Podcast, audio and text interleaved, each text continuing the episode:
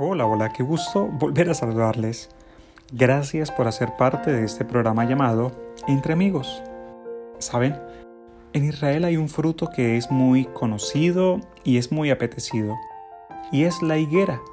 Precisamente hay muchos documentales que hablan sobre esto, los higos, o brevas, como tal vez algunos de nosotros le conocemos. Se prepara de muchas formas, en ocasiones se agrega a las ensaladas o se prepara en algún alimento, en alguna comida, He tenido la oportunidad de probarla en forma de una mermelada y realmente es muy agradable al paladar. Lo otro que quiero mencionarte es que en Israel el terreno es muy valioso. Dado a que es un país tan pequeño, cada centímetro de él debe ser aprovechado al máximo. Por lo tanto, no hay espacio para tener una planta que no dé su fruto o que no produzca correctamente. Y hablando precisamente sobre las higueras, me llama la atención una historia que cuenta nuestro Señor Jesús, una parábola, en Lucas capítulo 13, versículo 5. Dice la Biblia que el Señor les coloca un ejemplo y les dice, un hombre había sembrado una higuera en su viñedo, y un día fue a ver si el árbol tenía higos, pero no encontró ninguno.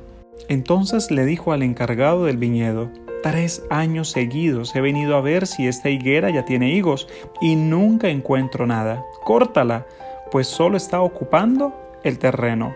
El encargado le dijo, Señor, deje usted la higuera un año más.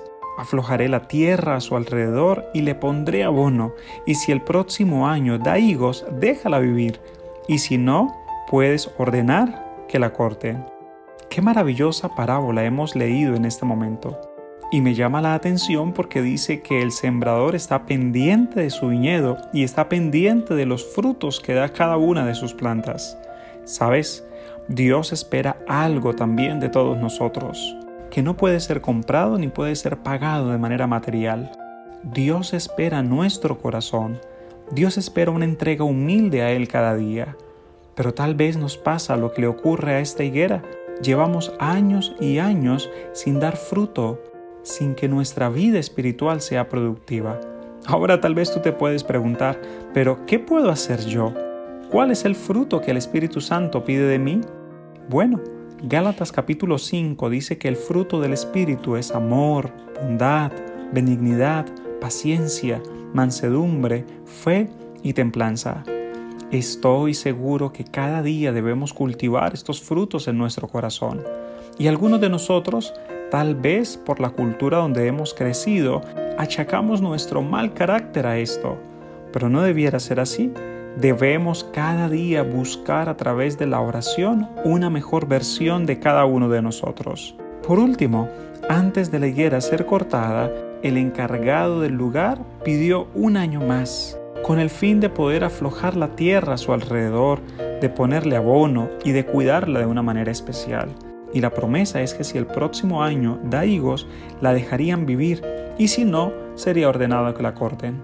Hermanos queridos, nosotros somos como un árbol plantado junto a corrientes de agua que da su fruto y nuestra hoja no cae. Dios tiene un propósito especial en tu vida. Dios tiene el plan de ayudar a alguien más a través de tu testimonio. Dios necesita alcanzar al menesteroso, al necesitado, a través de las bendiciones, seguramente económicas que Él ha puesto en tus manos, que podamos dar buenos frutos para la salvación de otros y que podamos ser frutos apacibles en las manos de nuestro Sembrador, Cristo Jesús. Que Dios te bendiga y te acompañe hoy en este maravilloso día. Se despide tu amigo Darwin González.